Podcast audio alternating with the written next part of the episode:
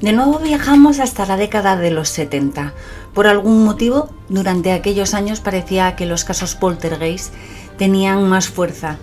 Aunque tal vez ahora continúe habiendo los mismos fantasmas, pero estamos tan ensimismados mirando los móviles que tenemos uno delante de nosotros bailando la danza del vientre y ni nos enteramos. Sea como sea, gatos, gatas de la noche, subíos a vuestras escobas porque viajamos a Pensilvania a conocer otro de los casos Warren. Así que comenzamos el vuelo.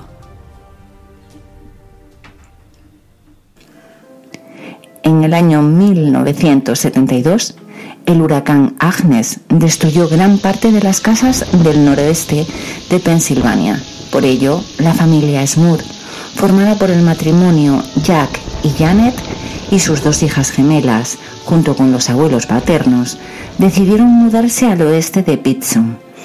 Era una familia bien posicionada económicamente, con una relación estable y feliz y buena salud. Pocos meses pasarían antes de que todo su mundo diera un vuelco y vieran cómo paulatinamente su hogar y su vida en general se desmoronaban y ahora te voy a contar una historia. El clima de Pitson era mucho más cálido y agradable que el de su ciudad natal.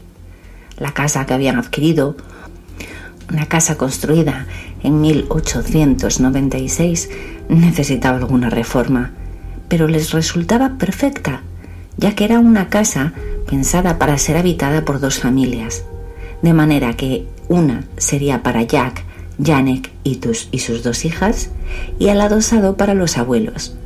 Enseguida la sintieron como su hogar, aunque la humedad de las paredes y los desperfectos del tejado les obligaron a hacer reparaciones. Además, necesitaban muebles nuevos. Los que tenía la casa estaban en mal estado, viejos y con carcoma. Durante los primeros 18 meses, la vida de la familia Smur parecía haber tomado un rumbo muy positivo. El barrio era tranquilo y su relación con los vecinos excelente. La convivencia con los abuelos les facilitaba mucho la vida, ya que se hacían cargo de las niñas y también les ayudaban económicamente. Y los compañeros de colegio en el que matricularon a Dawn y Heather habían acogido a las nuevas alumnas con ilusión, haciendo que las chicas tuvieran amigos enseguida. La familia estaba totalmente adaptada a su nueva vida, pero las reformas de la casa se habían convertido en una prioridad. Las tuberías y el sistema eléctrico comenzó a dar problemas, problemas serios, así que Jack y su padre John acordaron ponerse manos a la obra y comenzar a reparar la vivienda. En ese momento, en el instante en que deciden tirar muebles, picar paredes y soldar tuberías, es cuando los fenómenos paranormales hacen su aparición. Parecía que era una forma de protesta por destruir el mundo en el que habían habitado hasta el momento, como si destruyeran una colmena y todas las abejas atacaran a sus agresores. Al principio las manifestaciones eran extrañas, pero podían buscarles una explicación racional en una pared apareció una mancha negra, viscosa y persistente que no conseguían quitar, por mucho que limpiasen o pintasen. Lo achacaron a la humedad. El televisor recién comprado estalló en llamas. Pensaron en un problema eléctrico, pero ningún otro electrodoméstico o enchufe fallaba, por lo que dieron por hecho que era el aparato el que venía defectuoso. Desaparecían herramientas, pero pensaban que las habían colocado en otro sitio sin darse cuenta. Un olor nauseabundo inundaba la vivienda durante unos minutos y luego desaparecía sin más, y en este caso pensaban que habría algún problema con los desagües o las tuberías. Pero todas estas circunstancias, esas contrariedades, iban en aumento y los argumentos para explicarlas eran cada vez más difíciles de encontrar. Se escuchaban pasos de alguien que subía o bajaba las escaleras. Los muebles nuevos abrían sus puertas y las cerraban con violencia. Los electrodomésticos se ponían a funcionar solos, sin estar siquiera enchufados. Todo parecía decir que ya no eran bienvenidos en la casa, que habían tenido la osadía de entrometerse en una propiedad que aunque hubieran pagado, no les pertenecía. Una mañana en la que el señor Smurl estaba duchándose en el baño, vio con asombro como el lavabo y el suelo estaban arañados. Eran unos arañazos profundos. Echaron la culpa a Simon, el perro de la familia, un pastor alemán tranquilo y obediente que nunca había tenido un comportamiento similar. Decidieron que dormiera fuera para evitar más destrozos, pero al día siguiente, como si se quisieran reír de ellos, los arañazos estaban no solo en las paredes, sino en el techo demostrando que el pobre animal no había sido el culpable de los rasguños. La familia Smurf acudía regularmente a la iglesia cada domingo. Eran unos devotos creyentes y practicantes. Hicieron algún comentario de los sucesos al párroco, pero sin darles ningún tinte paranormal. Simplemente le explicaron que estaban teniendo problemas con las obras. Durante estas primeras manifestaciones, Janet quedó embarazada. Dos preciosas niñas, Shannon y Karen, llegaron al hogar y con ellas los sucesos fueron en aumento. Janet oía voces, voces que le decían obscenidades, la provocaban con palabras y frases maliciosas y llenas de carga sexual. Incluso notaba cómo alguien la tocaba. Su marido no quería creer lo que Janet le contaba. Pensaba que estaba sobrepasada por las cosas que sucedían en la casa, por la llegada de los bebés, por el estrés de las obras.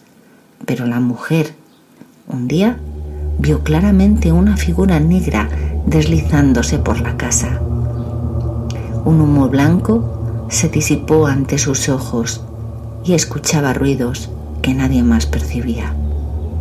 Sumado a todo esto, la situación económica de la pareja pareció sufrir un revés, lo que originó discusiones entre el matrimonio. La tensión a la que estaban sometidos cada vez era mayor y se produjo un distanciamiento entre ellos. La madre de Jack, al igual que su nuera, también empezó a ver y sentir que alguien más habitaba la casa. La misma figura que viera Janet, aquella figura negra que vio mientras planchaba, se presentó ante la abuela y le susurró unas palabras que nunca se atrevió a repetir por lo obscenas que le resultaron. Al caer la noche, pese a lo agradable de la temperatura exterior, un frío intenso se apoderaba de la casa. Se convertía en un lugar inhóspito que les gritaba voces, no sois bienvenidos. Janet decide investigar por su cuenta la historia de la casa Visita la biblioteca y el ayuntamiento, solicitando los archivos históricos de la localidad. De esta manera descubre que años atrás el barrio donde ahora vivían había sido una mina que tuvo un derrumbamiento y fallecieron decenas de mineros, pero eso no explicaba los arañazos, ni las voces, ni los ruidos del interior de las paredes. Eso no explicaba nada. Nos encontramos ya en el año 1985.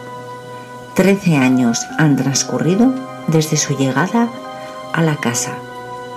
Janet fue a hablar con el párroco y esta vez no le cuenta que las obras le dan problemas ni que las tuberías suenan.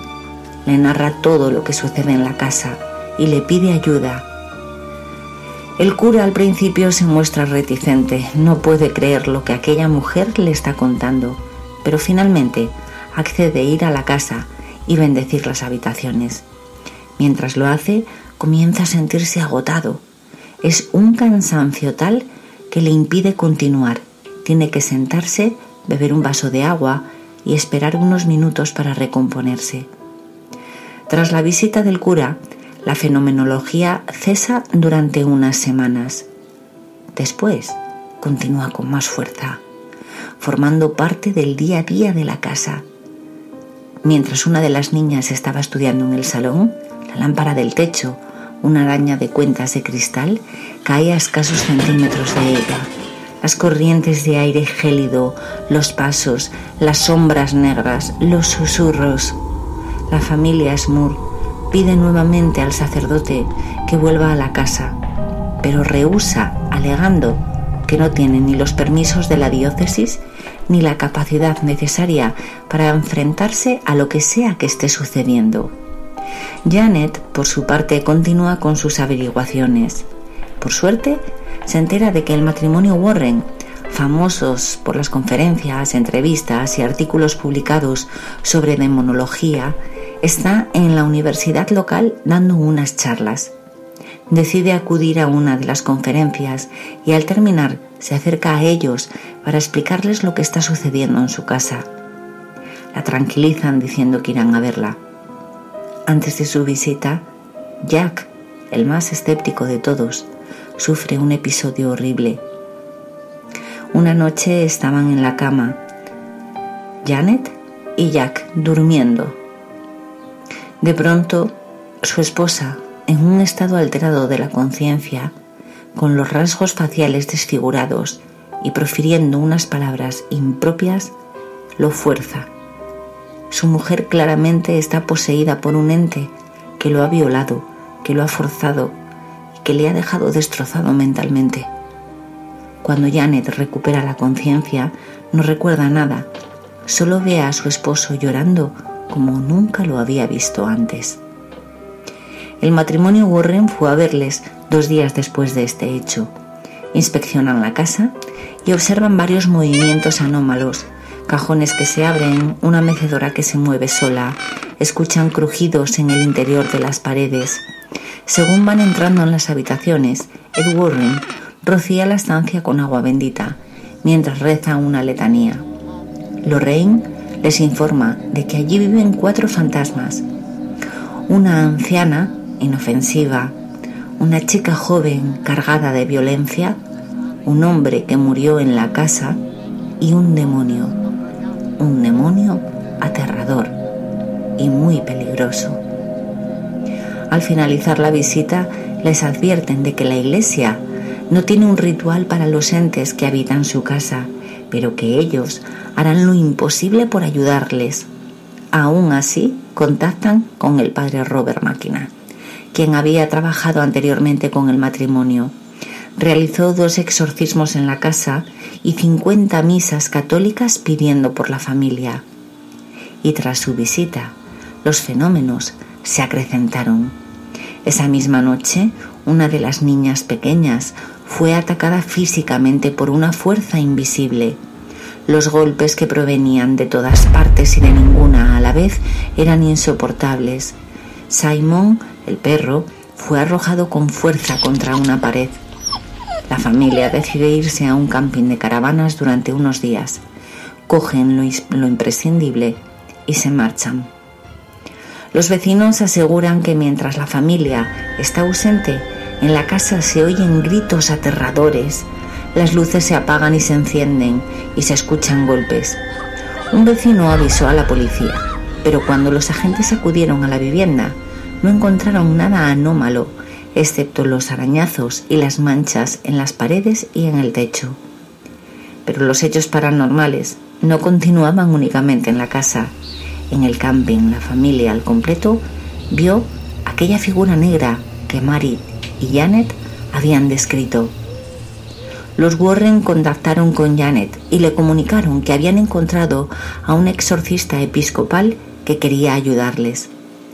Regresaron a casa, aterrorizados, exhaustos, y solo podían continuar adelante por la poca esperanza que les quedaba, por esa llamada en la que alguien les brindaba un exiguo auxilio sin ninguna garantía.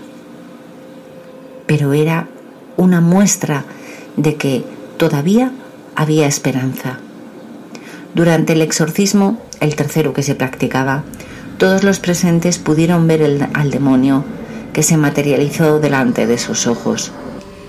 Gritos, objetos volando, cristales rotos, dieron paso a una tranquilidad abrumadora. Un olor a flores, a campo fresco, se apreciaba en la casa. Transcurrieron varios meses en los que la familia Smur no vivió ningún hecho paranormal. Por fin podían dormir tranquilos disfrutar de su vida familiar En resumen, retomar la normalidad que no tenían desde que se trasladaron al 328 de Chase Street. Pero un día, sin ningún aviso previo, sin haber escuchado nada, sin esperarlo, regresó. Alguien empujó a Janet por las escaleras del sótano. La figura negra hizo acto de presencia y los muebles, las sillas, las mesas, los cajones salían despedidos con una fuerza que nunca antes se había manifestado. La desesperación llegó a tal punto que el matrimonio Small se puso en contacto con la prensa. Querían hacer público su caso para ver si encontraban a alguien que pudiera ayudarles. En el jardín de la vivienda, como ocurriera con la familia Godin en Connecticut, se convirtió en un, hervidero de periodistas, curiosos, fotógrafos. Les resultaba imposible salir a la calle sin que fueran abordados por decenas de personas que les acusaban preguntándoles detalles, diciendo que rezaban por ellos, incluso algunos insultándoles y llamándoles mentirosos. En junio de 1987 se fueron de la casa, pero su sorpresa fue mayúscula cuando descubrieron que los fantasmas que les habían aterrorizado durante años les acompañaban. Estaban adheridos a ellos como un parásito. Por fin, en 1989, la Iglesia autorizó un exorcismo en la nueva casa, esta vez consiguiendo expulsar a los tres espíritus y al demonio que les habían hecho la vida imposible. No volvieron a vivir ningún episodio paranormal.